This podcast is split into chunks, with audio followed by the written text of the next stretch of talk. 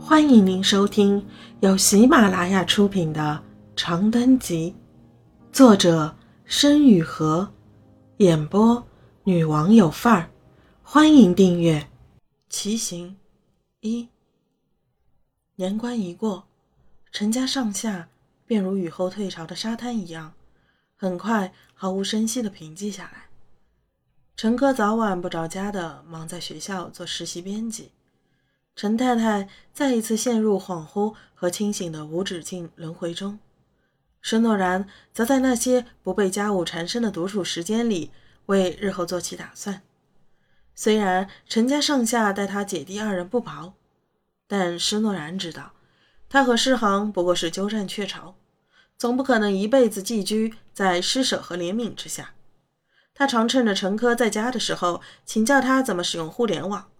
又在他看不见的地方辗转登上无数招聘网站，学历，无论做什么活计都要学历。农村出身的初中辍学生在这片土地上简直毫无立足之地。施诺然放下手机，赤着脚走到窗边。他清楚的很，这社会上条条大路交错纵横，少有不将他拦腰截断的。他不愿意回头走那些轻贱他、搓磨他的路，他要一直向前，开垦属于自己的荒野。可是世恒不一样，他还那么小，那么聪明。施诺然独自倚在窗前沉思，天上一轮圆月将他的脸庞映照得柔润似暖玉。千军万马奔涌而过的独木桥，虽然窄而凶险，仍可奋力一试。什么？让小航去上学？陈科摘下耳机，转向施诺然，狭长的薄眼皮下闪过一丝惊讶。施诺然郑重的点手，掰着手指慢慢说道：“嗯，反正他平时在家也做不了什么重活，我替他都干了就完了。说是一定要念的，每个月的生活费我也攒了不少，可以付他的学费，不需要哥这边出什么力。”陈科沉默了两秒，缓缓道：“钱的因素不需要考虑，主要是你俩是河北户口吧？外地户口在北京办戒毒的话，以后学习怎么办？你想好了吗？”施诺然摇摇头，像是早就知晓一般说：“那就不在公立学校念。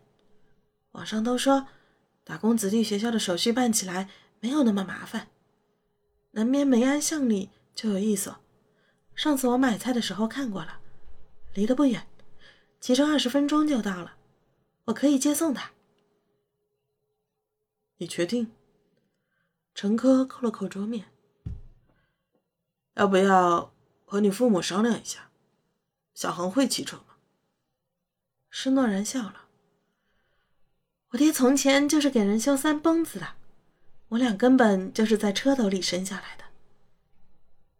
陈科没笑，他扶着太阳穴，微微叹了口气，问：“那你呢？你想不想上学？”我当然，当然不想了。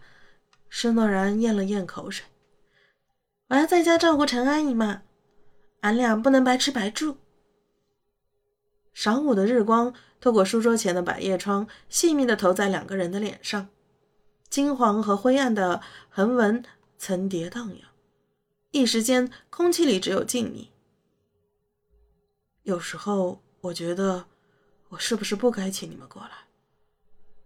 陈科垂下眼，那就按你说的办吧，诺诺。既然来了，我希望你们在这里能过得快乐一点。谢谢哥。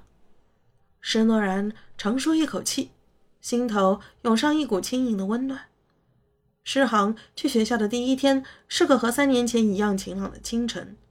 这一次，施诺然没再牵着他的手上山坡过小河，他们只是并排坐在陈哥的车后座上，崭新的蓝色小书包隔开两堵沉默。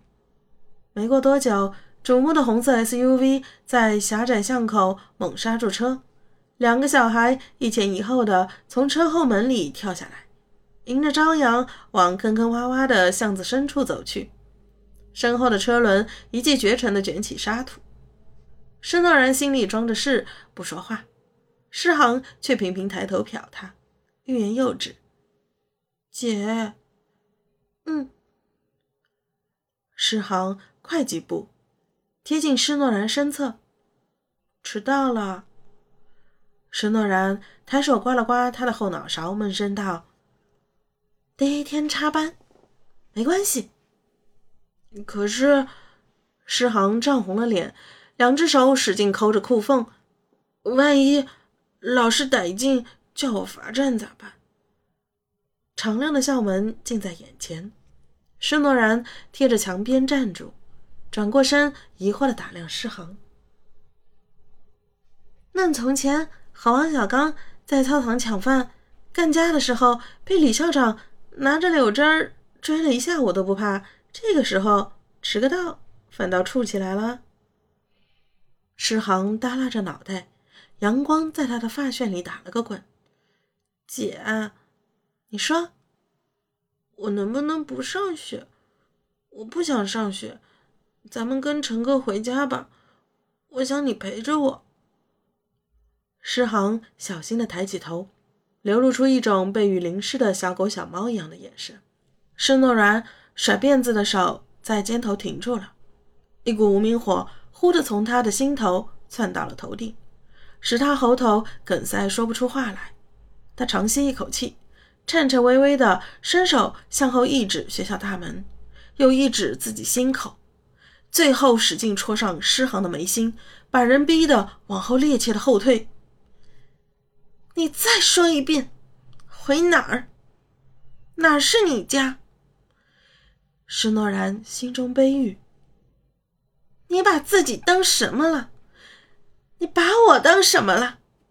诗航的眼眶肉眼可见的红了起来，咧着嘴想哭却哭不出来，只能发出几声嘶哑的喘息。你就是不喜欢我。他低头念叨：“你就是不想要我。”陈科停好了车。刚走进巷口，就看见这一幕。深巷之中，阳光之下，尘埃纷飞。他叹了口气，跑上前，哄着推着诗航进了学校，在校门口帮孩子们做了登记，这才回过身面对施诺然。听众朋友，本集已播讲完毕，请订阅专辑，下集精彩继续。